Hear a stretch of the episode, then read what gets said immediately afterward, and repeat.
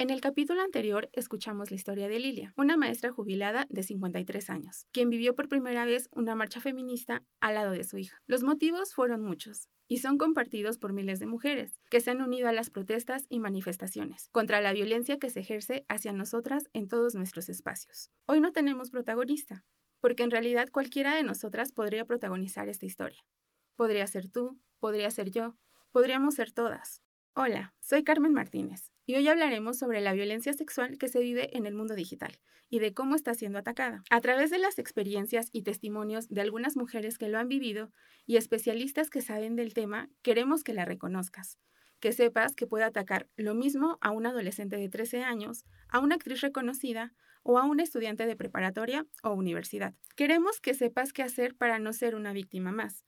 Y si te ha pasado o conoces a alguien que lo haya vivido, incluso si eres hombre, esto realmente te interesa. La violencia contra las mujeres no solo se da en los espacios físicos. La violencia contra las mujeres ha brincado al mundo digital.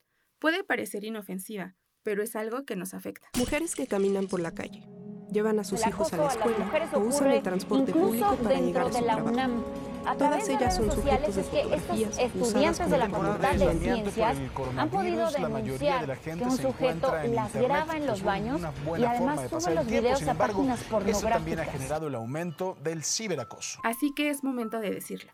Lo virtual también es real. Tiziana Cantone representa el drama de las redes sociales.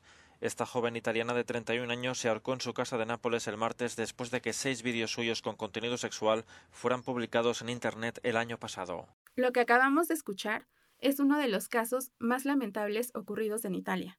Tiziana Cantone se suicidó en 2016, luego de haber sido presa de insultos y burlas por más de un año. El hostigamiento fue tal que tuvo que abandonar su ciudad y refugiarse en la Toscana. Había iniciado incluso trámites para cambiarse el nombre e iniciar una nueva vida. Sin embargo, luego de saber que tendría que pagar 20 mil euros a cada empresa que había demandado por la difusión de sus videos, decidió terminar con su vida. El machismo nos mata no solo cuando nos asesina con sus manos, también cuando provoca que nosotras nos suicidemos por sus presiones. La historia de Tiziana representa lo mortal que puede llegar a ser la violencia digital. En México, Olimpia Coralmelo pasó por una experiencia similar pero gracias al apoyo de su familia y amigos logró superar esta experiencia. Frida Gómez, amiga de Olimpia, compartió un poco de la historia de esta activista, pero antes de escucharla, dejemos que Frida se presente. Pues yo soy Frida Gómez, eh, me dedico a atender víctimas y a llevar principalmente asesoría jurídica desde el Frente Nacional para la Sororidad. También tengo experiencia en medios de comunicación donde hago periodismo y análisis político feminista y eh, incidencia legislativa desde el frente. Ahora sí, volvamos a la historia que Frida compartió en el foro, los derechos de la mujer desde una perspectiva social, cultural y económica, que se celebró un día antes de la marcha del 8 de marzo de 2020.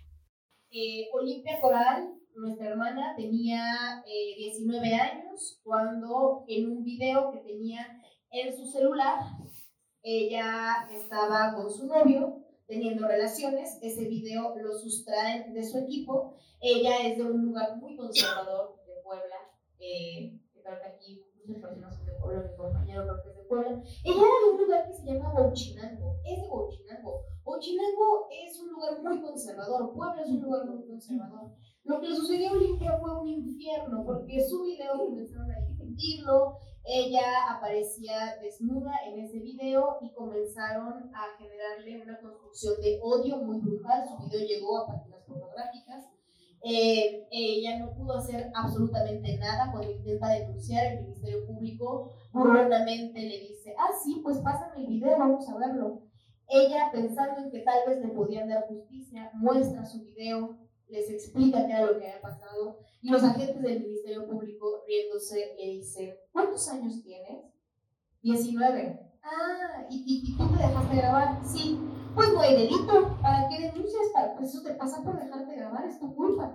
En Yucatán, otra joven pasó por algo similar. Ana Baquedano tenía 16 años cuando un exnovio compartió una foto de ella desnuda, a pesar de que la imagen había sido compartida años atrás con el acuerdo de ser borrada después de ser recibida. La imagen se viralizó y Ana fue objeto de críticas y acoso a través de redes e incluso en sus propios entornos. Su historia fue contada por varios medios, tanto nacionales como internacionales. Incluso quedó plasmada en un capítulo del podcast chileno Las Raras. Pero la violencia digital no solo se presenta después de ejercer una práctica sexual. Platicamos con Caro Argueta, cantautora de la escena independiente en México, y esta es la historia que ella nos cuenta. A mí me gustaba mucho una banda que se llama Enjambre, entonces yo estaba en un grupo de WhatsApp con otras fanáticas y fanáticos de Enjambre. Em, entonces recuerdo que de la nada, este, un tipo me envió un mensaje así de, ah, hola, y era de ese grupo, y yo, ah, hola, ¿no? Y de repente me manda una foto de su pene, así, de la nada, totalmente. Y, y entonces yo dije, o sea, tengo 13 años, ¿por qué tengo que estar viendo esto? Y pues, qué desagradable que, los hombres se sientan con ese derecho de, de, hacerte ver algo que tú no quieres ver, que tú no pediste ver y de lo que no tenías necesidad, ¿no? Entonces decidí salirme del grupo. En ese momento, la verdad, me callé, desconocía, todo, o sea, simplemente a mí me dio mucho asco y eliminé a este tipo y lo bloqueé y me, y me salí del grupo y dije, no, o sea, qué horror pero no hice, como que no hice nada eh, más grande al respecto, eh, lo cual fue un error mío. Eh, pero vamos, cuando nosotras somos chiquitas realmente no nos enseñan demasiado a, a, defendernos o a qué hacemos en esos casos. Caro es una de muchas mujeres que hemos recibido dick pics sin ser solicitadas, y eso también es violencia digital. Seguramente tú, tu hermana, alguna amiga o incluso tu madre han recibido algún mensaje de este tipo o se han encontrado con otros tipos de violencia en la red. Y para ahondar más en el asunto, recuperamos parte de la conversación que ofreció Ana Baquedano en un live en su cuenta de Instagram en mayo de 2020, durante el confinamiento por COVID. Quisimos entrevistarla, pero Ana se estaba dando un merecido descanso, pues ser un referente en el movimiento feminista a veces es desgastante. Sin embargo, no dudo en recomendarnos a personas con quienes hablar. Pero bueno, vayamos al tema de las dick pics parece la cosa más irrespetuosa del mundo, pero traten de voltearlo. O sea, piensen ustedes, las mujeres que dicen, ay, me gusta esta persona este, que conocí en redes sociales, le voy a mandar una foto de mi vulva. O sea, ¿cuándo en la vida, o sea, se nos cruzaría por la cabeza mandar, o sea, decir, sí, clic, ya sabes, o sea, te la voy a mandar como que, ¿qué pido? O sea, no, no me entra en la cabeza como hay gente que dice, jaja, le voy a mandar una foto de mi pene y se va a enamorar de mí. O sea, no, es abuso, hay que denunciar esas cuentas, hay que reportarlas. Y si es alguien que conoces, o sea, yo creo que hay que llevarlo un poquito más, más lejos porque no se vale que nos estén ahí flasheando todo el tiempo. Lo que nos cuenta Ana es tan común, tanto que solemos normalizarlo. ¿Recuerdan el caso de Caro Argueta? Ella era una niña cuando se enfrentó a esta terrible experiencia, pero pudimos hablar con otras mujeres, que al igual que ella han recibido fotos sin ser solicitadas. Mi experiencia se remonta al año 2014, era mi último año en la prepa, estaba a unos cuantos meses de entrar a la universidad y recibí una solicitud de Facebook de un chico que había estudiado en mi misma prepa, teníamos un par de amigos en común, pero yo no lo conocía. Como sea, lo acepté y empezamos a platicar. Pero dentro de la plática rápidamente empezó a, hablar de temas sexuales. Eh, él estudiaba en la facultad a la que yo quería entrar y entonces él me empezó a decir que sabía en qué horario los salones estaban vacíos eh, y que podíamos tener sexo en un salón, etc. Y eventualmente recuerdo que me mandó una foto de su pene, pero pues yo no se la había pedido, ¿no? Y en ese momento lo dejé pasar porque se me hizo normal dentro de lo que cabe.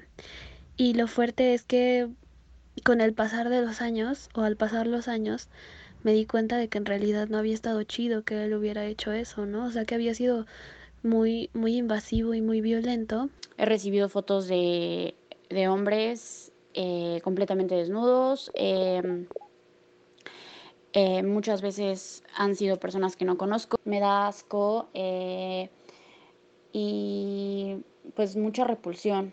Creo que no, o sea, no es un juego ni para nada es una técnica como para acercarte a la gente. Creo que es una cosa súper agresiva de invasión a la privacidad de la otra persona y me queda claro que cada quien puede hacer con su cuerpo lo que quiera, pero yo realmente creo que la libertad de una persona termina donde empieza la otra y nadie tiene por qué recibir fotos no consensuadas de alguna parte del cuerpo o un mensaje que incomode, eh, para nada está bien y no estoy de acuerdo.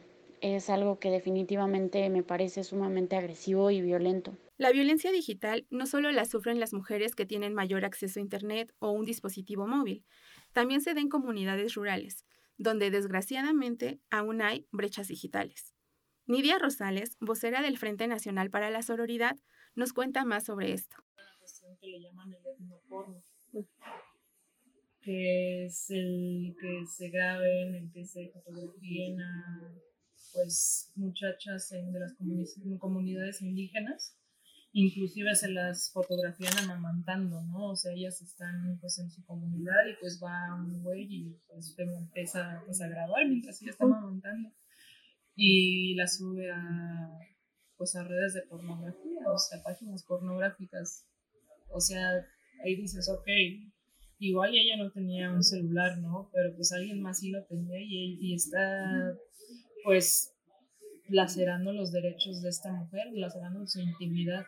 Como vemos, la violencia está por todas partes y se puede dar de formas que no imaginábamos. Otra práctica súper común es el creep shot, que consiste en la grabación no consentida de partes del cuerpo de la víctima, que en su mayoría son mujeres, quienes van caminando por la calle, a bordo del metro o cualquier otro transporte público, mujeres que ni siquiera lo notan. Cientos de mujeres son fotografiadas y grabadas sin su consentimiento y de manera ilegal en las calles de la ciudad. Sus videos no solo terminan en páginas pornográficas, sino también en redes sociales. Estas imágenes son conocidas como creepshots, descritas por Twitter como fotos o videos que parecen haber sido tomados en secreto. La Ciudad de México tiene un grave problema de acoso y abuso sexual en la vía pública, a la que se suma esta forma de violencia digital. No basta con exhortar a las víctimas a denunciar. Las autoridades deben tomar en cuenta las nuevas tecnologías y la forma en que éstas se usan en perjuicio de las mujeres. Aunque hoy nos centraremos en hablar sobre la creación de una ley que da castigo a este tipo de delitos y cómo cuidar nuestra privacidad en los espacios digitales, consideramos pertinente tocar de manera breve algunos tipos de violencias que existen en el mundo digital. Frida Gómez así describió esta violencia en el Foro Nacional de Economistas. Lo primero es nombrarlo. ¿Qué es? Es violencia digital. Es violencia sexual digital. ¿Por qué es violencia sexual digital y por qué es diferente a otras violencias? Porque el hecho de que estas violencias se ejerzan a través de los dispositivos de las tecnologías de la información y la comunicación amplifica y magnifica el daño que se genera. Cuando una mujer es exhibida en su intimidad a través de redes sociales, WhatsApp, Telegram, Twitter, Facebook, YouTube, o inclusive a través de aplicaciones como Dropbox, el daño que se genera es tan brutal y ni siquiera se puede alcanzar a medir por el alcance que tienen estas redes. Pero volvamos de nuevo a las historias de Ana y Olimpia. Ana Baquedano y Olimpia Coral no se conocen, pero ambas vivieron el mismo infierno. Luego de que su privacidad fuera violada, sufrieron hostigamiento, acosos y burlas, no solo en sus redes sociales, sino también en los espacios que frecuentaban. Pero eso no terminó ahí. Hubo gente que lucró con sus contenidos subiéndolos a sitios pornográficos lo cual en algún momento las hizo pensar en el suicidio, como pasó con Tiziana, la mujer italiana de quien hablamos al principio. Por fortuna, se dieron cuenta de que ellas no habían hecho nada mal, y al tocar fondo, tomaron impulso y se levantaron más fuertes para luchar porque ninguna otra mujer tuviera que pasar por lo mismo y quedar sin justicia. En Yucatán, Ana Baquedano, una joven de 23 años, recibió ayer el Premio Estatal de la Juventud por su activismo contra el acoso y la porno venganza. Gracias a ella y a su activismo por más de siete años, logró que en Yucatán se tipifique y castigue precisamente esto, la porno venganza como delito. Ana ganó este reconocimiento en 2018. Y bueno, aquí nos gustaría aclarar la diferencia entre sexting y porno venganza, pues esto ha creado cierta confusión. El sexting consiste en compartir contenido erótico sexual entre dos personas, quien lo elabora y quien lo recibe siempre con consentimiento y acuerdos de no exponer la intimidad del otro. Aquí entran los famosos packs o nudes. Y la porno venganza se refiere, como la misma palabra lo dice, a una venganza, que se hace utilizando este tipo de materiales para desacreditar a una persona. Aunque la violencia digital hacia las mujeres no solo se da por este motivo, existen quienes lucran con su imagen, vendiéndolas en páginas de explotación sexual o incluso extorsionando a las propietarias de estos materiales. Olimpia Coral, al igual que Ana Baquedano, comenzó a trabajar para que de manera legal se lograra castigar la violencia digital que se había ejercido en su contra, pues por las circunstancias en las que se dio su caso, no podía tipificarse como un delito. Pero el tiempo pasó y este quedó impune. Frida Gómez recuerda cómo conoció a Olimpia y cómo es que su historia la conmovió tanto que la invitó a vivir con ella, lo cual marcaría el inicio de una amistad y una lucha compartida. Conocí a Olimpia hace ya, eh, ¿qué habrá sido? Hace seis años, yo todavía estaba en el primer, segundo semestre de la universidad. Este, cuando la conocí, entonces eh, le dije, pues vente a vivir conmigo. Así le dije, vente a vivir conmigo, deja Puebla, no tiene nada que hacer en Puebla. Olimpia se trasladó de Puebla a la Ciudad de México, donde Frida y una red de amigas la recibieron con los brazos abiertos. Junto a ellas trabajó en la creación de una iniciativa de ley que castigara la violencia digital que hasta el momento no era entendida ni visibilizada. Pero momento, debemos aclarar que en realidad no es una ley, sino un cúmulo de reformas a normas ya existentes, que se han modificado en el Código Penal de cada estado que las ha aprobado, por lo que las penas varían en cada estado. La ley Olimpia queda aprobada. Difundir imágenes de contenido sexual de otra persona sin su autorización será castigado hasta con 14 años de cárcel. Colectivos feministas celebran la aprobación de la ley Olimpia en el Congreso de la Ciudad de México. En punto, esta noche. Pero, ¿y por qué llamar la ley Olimpia? Frida nos cuenta. En un momento Olimpia me decía, es que yo no quiero que parezca que quiero protagonizar esta lucha, no quiero que parezca que quiero personificarla. Y yo le decía, es que a ver, espérate, cuando a ti te exhibieron desnuda, cuando a ti te pusieron gordibuela de Bauchinango, cuando a ti te molestaron por todo lo que te molestaron, a ti te arrebataron años. Lo mínimo que a ti te toca es que esta ley lleve tu nombre en una suerte de justicia, de justicia simbólica, porque a las víctimas hay que nombrarlas y cuando logramos tener este tipo de incidencia, hay que decirlo, si ella en el momento que vio su video se hubiera suicidado, como es que en algún momento pasó por su cabeza, todo esto no estaría pasando. Todo esto no sería una realidad. Hasta julio de 2020, esta ley ha sido aprobada en 21 estados de México, pero el promoverla no ha sido tarea sencilla, pues no solo buscaban crear una ley, sino hacer incidencia y crear redes de mujeres que apoyaran a otras mujeres cuando éstas así lo necesitaran ya teníamos claridad de que no solo queríamos estar hablando de jóvenes, sino que teníamos que hablarle a las mujeres y que no solo estábamos en el interés de estar construyendo eh, incidencia en general, queríamos hacer incidencia feminista. Y en ese momento nace el Frente. El Frente Nacional para la Sororidad no solo se creó para combatir la violencia digital, sino que dentro de él se integran diversas colectivas y proyectos feministas que están conscientes de que la unión hace la fuerza. Si todas nos unimos para presionar por un objetivo, es más probable que lo consigamos a si nos dividimos y dejamos que cada una busque su objetivo, eh, ahora sí como que por su lado. En el frente, algo que se ha combatido mucho es la mercantilización de nuestros cuerpos y la violencia simbólica que se construye a partir de exigencias estéticas sobre nosotras y también hemos madurado en nuestra forma de pensar. En algún momento eh, identificábamos o, pensábamos mucho en que esta parte del sexting es un derecho. claro que es un derecho sexual. El tema es que importan em, las razones por las que hacemos las cosas. Si enviamos nudes para satisfacción patriarcal, pensando en encajar con estereotipos eh, de peso, de de forma, vaya, estereotipos totalmente sextas, en realidad estamos contribuyendo a alimentar un hambre pornógrafa que pueden tener los hombres.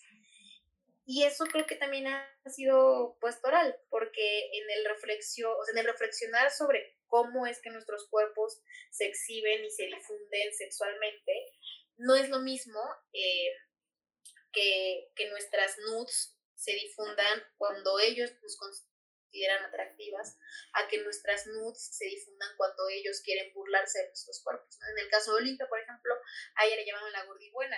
Pues claro, porque están asignándole un calificativo a partir de estereotipos sexistas, estéticos. Pero, ¿qué pasó, por ejemplo, con Kim Kardashian? Que como ella encaja en los estereotipos, su video sexual eh, fue su salto a la fama y a partir de ahí es que se hizo la gran empresaria que hoy es. Ella no era esa gran empresaria, ella no tenía ese estilo de vida, ella fue grabada teniendo sexo, solo que su video fue entendido eh, como una pornografía atractiva y, y así lo capitalizó. Lo que nos cuenta Frida es relevante, porque, sinceramente, ¿cuántas veces hemos analizado si al elegir qué ponernos lo hacemos 100% porque nos gusta o queremos la aprobación de alguien más? ¿Cuántas veces te has mirado al espejo y te has comparado con los estereotipos de belleza que nos vende y consume un sistema totalmente machista? ¿Realmente nos tomamos nudes por satisfacción propia? ¿Tú alguna vez te has tomado nudes? Si lo has hecho, queremos decirte que no tiene nada de malo. De hecho, Ana Baquedano, desde su live en Instagram, compartió el siguiente mensaje.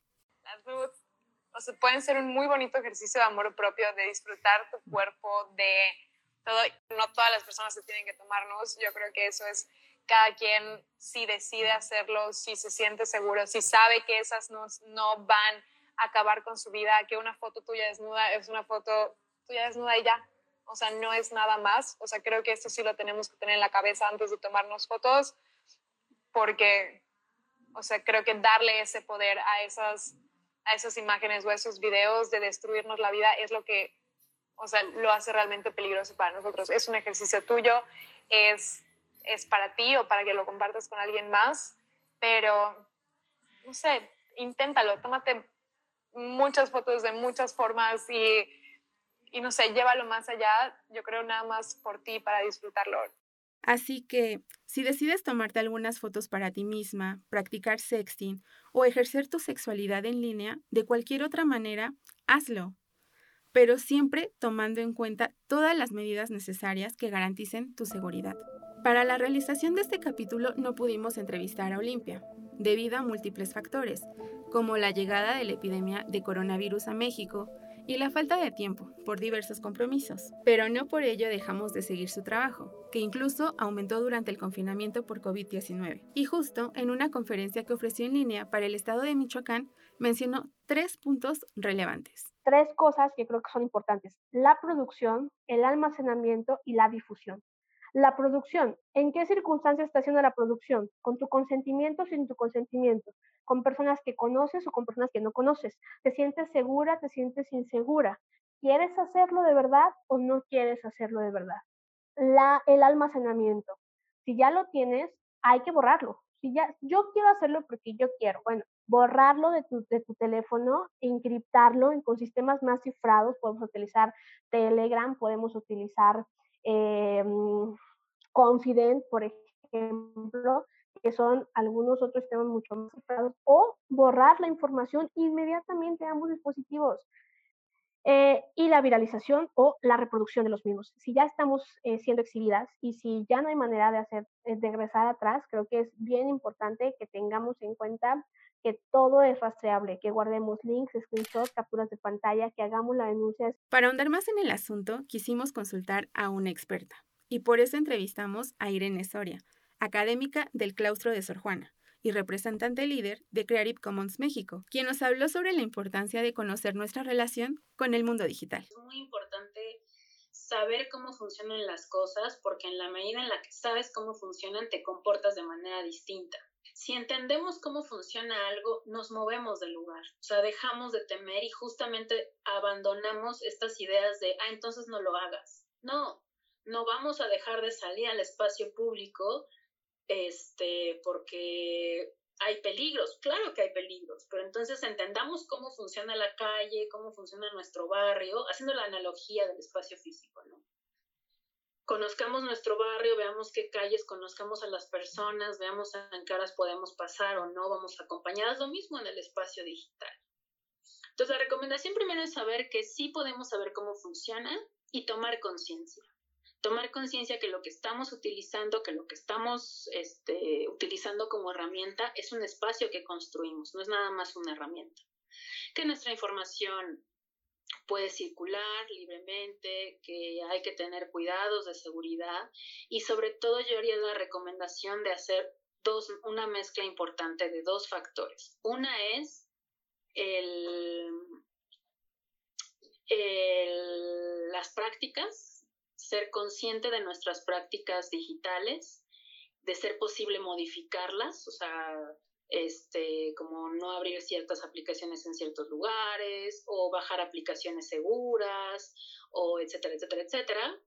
Y la mezcla entre uso de eh, servicios o aplicaciones socialmente responsables. Lo que nos dice Irene nos hace pensar en todo el tiempo que pasamos en línea, usando tantas aplicaciones. Y muchas veces ni siquiera sabemos qué datos estamos compartiendo, porque simplemente no hemos revisado la configuración de estas apps. ¿Y tú, ¿Qué tanto conoces las aplicaciones que utilizas?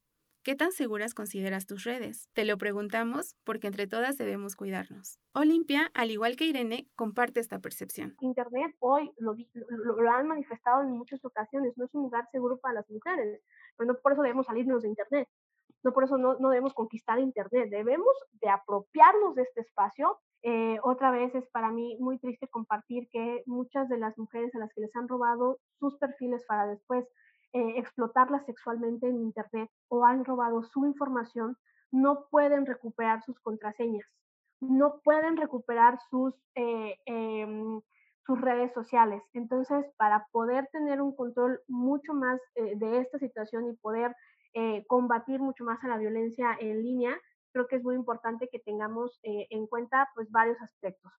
Entre los aspectos que Olimpia mencionó en la conferencia se encuentran cerrar y eliminar cuentas y aplicaciones que ya no utilices, así como borrar tu historial de búsquedas o llamadas, configurar la privacidad de las apps que ocupes y cambiar tus contraseñas periódicamente, al menos cada seis meses. Cuidar la seguridad de tus dispositivos, cuentas de correo y aplicaciones puede protegerte de cualquier intento de hackeo o robo de información. No dudes en revisarlos. No debemos cerrar los ojos ante el tema de la violencia sexual en Internet y la manera en que creo yo que se debe tocar el tema es desde esta perspectiva victimal, digital y de género.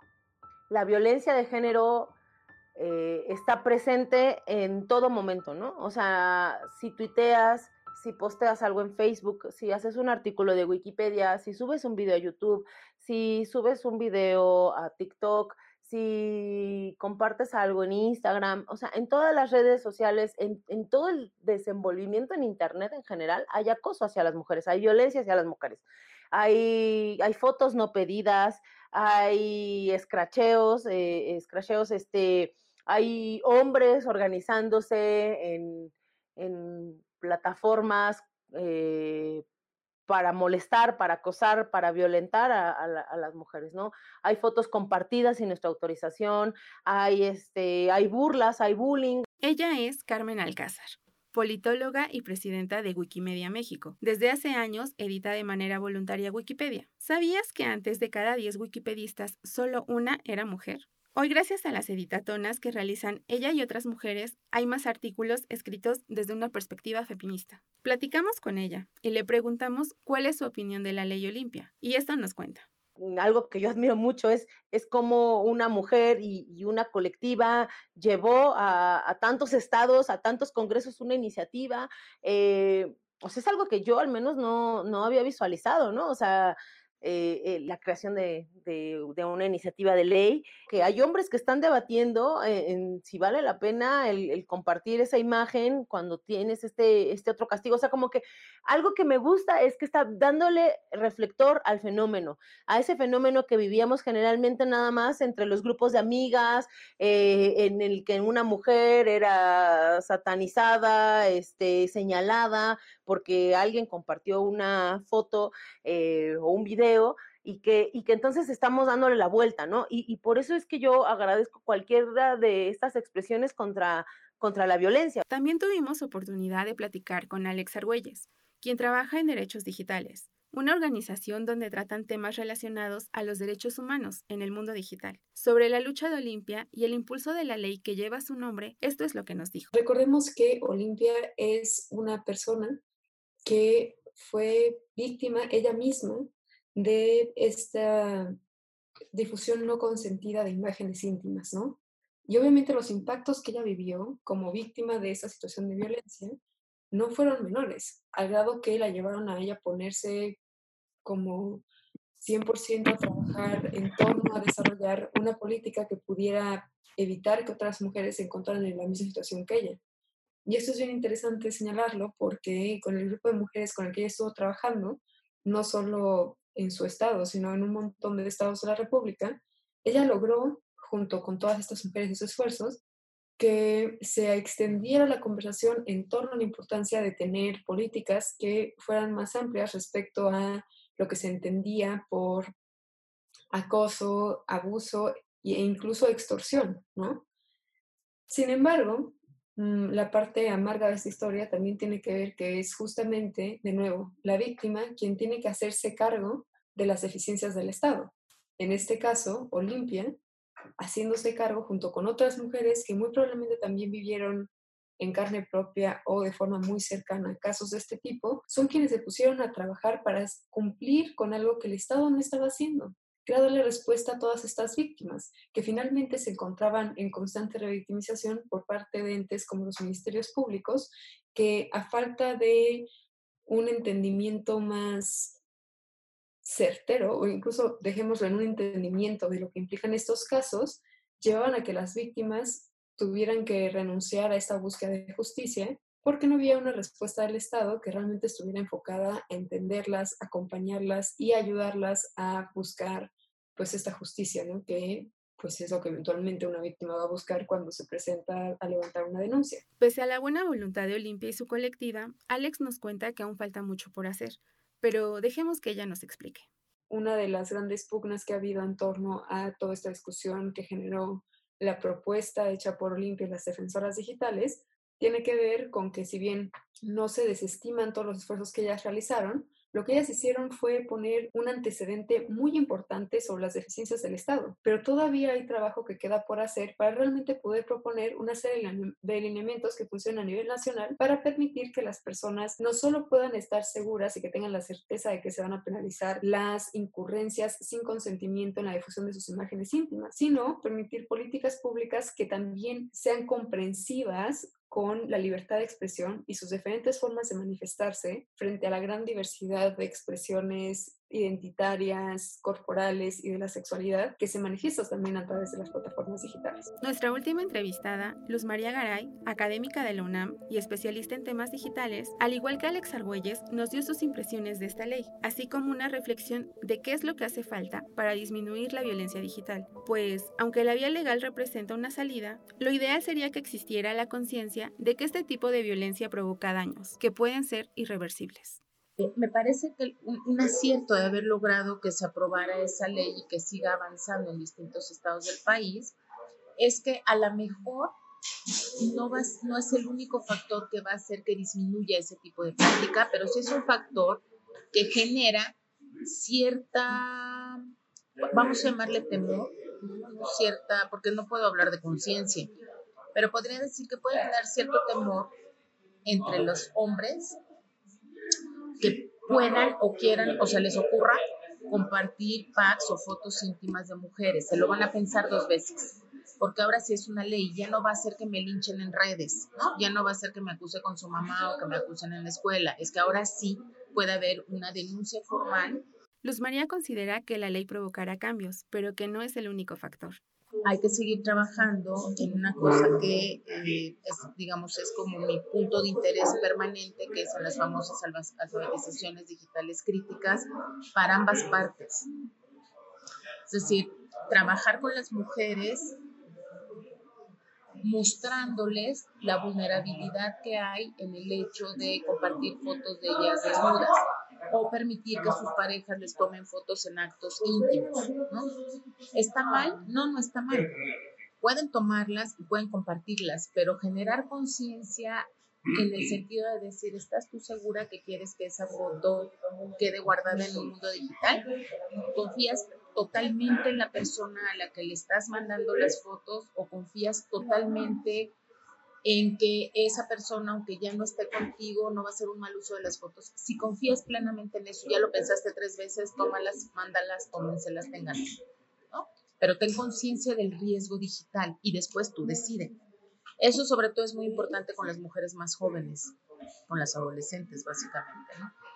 Y con los hombres, un trabajo similar, de conciencia de lo que implica violentar la confianza de una mujer, ¿no? Em, romper pactos, digamos, ¿no? de, de confianza con esas mujeres, hacerles ver que también los riesgos van más allá de su grupo de amigos, ¿no? Sino que esas fotos pueden acabar en páginas de pederastas, pueden acabar en páginas de delincuentes, en fin, o sea, como enseñarles también los riesgos que implica a ambas partes. Si después de eso siguen mandándolas, evidentemente enfrentarán una ley que ya está ahí, que sí puede generar otro tipo de problemas. Y es que, a pesar de que en un inicio esta ley defendía la libertad de disfrutar nuestra sexualidad en línea, la misma Olimpia y Frida han reconocido que no existen todas las condiciones para que esto sea así. Para nosotras, el sexting es un acto de libertad, que ojalá hubiese las condiciones de hacer sexting, que ojalá todas las mujeres, niñas y adolescentes que quieren vivir su sexualidad o tener información sobre eh, la sexualidad la tuvieran no desde una óptica machista ni desde una óptica de la cultura porno. Porque desgraciadamente, cuando hablamos de sexualidad en los espacios offline y online, siempre son desde la cultura porno. O sea, si revisamos las páginas de, de porno, que al final no son páginas de porno, no debería estar romantizado, son mercados de explotación sexual de mujeres y de niñas. Y sí, de mujeres y de niñas, porque si revisamos los anuncios, eh, la explicación gráfica de todas nosotras, nos encontramos nos todas sometidas a un sistema de placer sexual masculino. Las mujeres merecemos dejar de ser cosificadas como objetos sexuales y vivir una vida libre de violencia, no solo en nuestros espacios físicos, sino también en los digitales. Y las palabras de Olimpia reflejan algo súper cierto. No deberíamos vivir nuestra sexualidad de la forma en la que el porno nos ha enseñado, pues si lo analizas, esa misma industria refleja el sometimiento contra el que hemos tenido que pelear en el mundo real. Al respecto, Frida también nos comenta. la ley Olimpia logra visibilizar que lo virtual es real, que la manera en la que se construye lo simbólico sobre las mujeres eh, merece una protección y un reconocimiento por parte del Estado y que nuestra privacidad sexual y que nuestra intimidad sexual no es para el disfrute de los hombres, ni es para el disfrute de las audiencias, ni puede ser difundida libremente en redes sociales. La ley Olimpia nos coloca en un debate muy importante para el momento que vivimos sobre cuáles son los límites de la libertad de expresión. Muchas personas que han combatido esta ley dicen es que difundir fotos es mi libertad de expresión. El tema es que la libertad de expresión tiene un límite eh, dentro de los muchos que podríamos hablar, un límite fundamental que es la privacidad y la intimidad sexual. Mi sexualidad y mi intimidad eh, no son libertad de expresión en sí mismos. No tienen por qué ser difundidos. Y si son difundidos, merecen una sanción. ¿Por qué? Porque son hechos que tienen un bien jurídico tutelado, que en este caso es la privacidad y la intimidad. En 2004, Michelle Viet, una actriz mexicana que alcanzó la fama en los 90, fue víctima de pornovenganza, un término hasta entonces desconocido. Este delito acabó con su carrera y la llevó a enfrentarse al escarnio público, ya que su esposo decidió exponer una supuesta infidelidad en un programa de televisión. Su historia habría sido distinta si en ese entonces hubiese existido una ley que la apoyara. En 2019 decidió contar su experiencia en el proyecto Real Woman, Real Stories. Este es el último testimonio que nos ayuda a entender el fenómeno de las violencias digitales. De repente lo veo en la televisión y veo que le ponen una computadora y veo que él empieza a llorar y a decir groserías y de repente como que se desmaya y entran los paramédicos. Entonces, como no salieron imágenes, no sabía de qué se trataba. Al, día, al otro día de eso, a mí me enseñan en la revista TV Novelas y ahí fue cuando dije, ¿qué es esto? Me doy cuenta que es un video que Héctor y yo grabamos en nuestra casa de Puerto Vallarta, que está cortado con todo el afán de hacer daño. Yo no lo expuse, yo no lo saqué a la luz pública, yo no traicioné, nuestra intimidad. Él fue quien lo hizo. Han sido 13 años, casi 14, de insultos, de groserías, de habladas, no solamente en persona, sino a través de las redes sociales. Me llevó a mí a decir, basta, basta no más. Nunca será culpa de la víctima, señoras y señores, siempre será culpa del agresor. Queremos hacer énfasis en esto. Si tú o alguna mujer cercana a ti ha pasado por una experiencia como las que hemos narrado aquí, queremos decirte, no estás sola. Actualmente existen muchas colectivas feministas que pueden apoyarte y asesorarte, y siempre habrá manos amigas para abrazarte y acompañarte en la lucha. Hoy debemos vernos más como hermanas. Frida Gómez así lo dice. Hay una necesidad fuertísima porque nosotras como mujeres tengamos este pacto de, mujeres, este pacto feminista, de fortalecernos entre nosotras, de ayudarnos, implica reconocer que la mujer de al lado no es competencia, que es una compañera con quien vamos a luchar. Este pacto feminista del que Frida nos habla ha logrado que el impulso de la ley Olimpia en México dé justicia a las víctimas y castigo a los agresores. Y también en la Ciudad de México vinculan a proceso a un alumno que tomó fotos de una compañera dentro de un baño en un plantel de la UNAM. Esto ocurrió en la Facultad de Ciencias. Daniel N., de 21 años, fue detenido tras la denuncia de la víctima. Se trata del primer caso integrado bajo la ley Olimpia Olimpia, que entró en vigor hace apenas un par de meses. Mientras tanto, en Oaxaca fue vinculado a proceso el primer implicado en cometer ciberacosos en contra de una mujer y es juzgado en apego a la ley Olimpia. El caso es emblemático por ser el pionero desde que se aprobó la ley contra la violencia sexual por el Pleno de la Cámara de Diputados local. Se impuso una pena de tres años de prisión o el pago de una multa que supera los 56 mil pesos por la filtración de estos llamados eh, coloquialmente packs de fotografías íntimas. Estos son solo algunos ejemplos de los procesos legales que se han tomado contra los agresores, pues los casos son muchos y desgraciadamente no todos son denunciados. Para cerrar este capítulo, nos gustaría que escucharan el siguiente mensaje que Olimpia compartió en su conferencia. Lo que pasa en el espacio virtual también pasa en el espacio real. Y si tú te sientes vulnerada en lo virtual, quiero decirte que no te preocupes porque es real. Y lo que tenemos que hacer es salir avante. Se le está dando seguimiento a muchos casos, sobre todo en los estados donde tenemos apertura desde las fiscalías y los institutos de igualdad sustantiva. En Puebla, lo digo con, mucho, con mucha tristeza, ahí no, o sea, ahí no hay nada, no tenemos nada pero hay estados en los que sí estamos eh, teniendo el seguimiento incluso de los casos, además de que ya hay muchos eh, procesados por esta situación, pues que las mujeres también eh, tengan acceso a la información para saber cómo, dónde y cuándo poner sus denuncias y eso pues es una llamada también de atención pues para todas las organizaciones del gobierno que creo que le han dejado muy atrás el tema de la educación digital, el tema de la prevención en espacios digitales y que piensan que lo virtual no es real. Hemos llegado al final de este capítulo y bueno, aunque te estuve hablando a ti, en realidad nos estuve hablando a todas a nuestras amigas, a nuestras hermanas, incluso esas mujeres con las que no compartimos ideas, porque este es un problema real, que puede afectar a cualquiera de nosotras. Porque en un mundo en el que existe tanta violencia hacia las mujeres, nosotras hemos decidido abrazarnos y luchar juntas para acabar con viejas prácticas y viejos pensamientos. Porque en un mundo en el que nos matan, nos violan o violan nuestra privacidad, la sororidad es nuestra mayor arma. Agradecemos la colaboración de todas las especialistas y mujeres que permitieron la realización de este episodio. Gracias a Frida Gómez, Irene Soria, Ana Baquedano, Olimpia Coral, Nidia Rosales, Carmen Alcázar, Alex Argüelles, Luz María Garay, Caro Argueta y a todo el equipo involucrado en la producción. Gracias. Gracias a ti que nos escuchas. Nos encanta saber que al igual que nosotras, quieras conocer más sobre nuestras luchas y victorias. Para la realización de este capítulo participamos Daniela Cuellar, Tamara Mares, Camila Ávila, Sinoé Hinojosa, Cristian Ordóñez, Ulises Vera y yo, Carmen Martínez.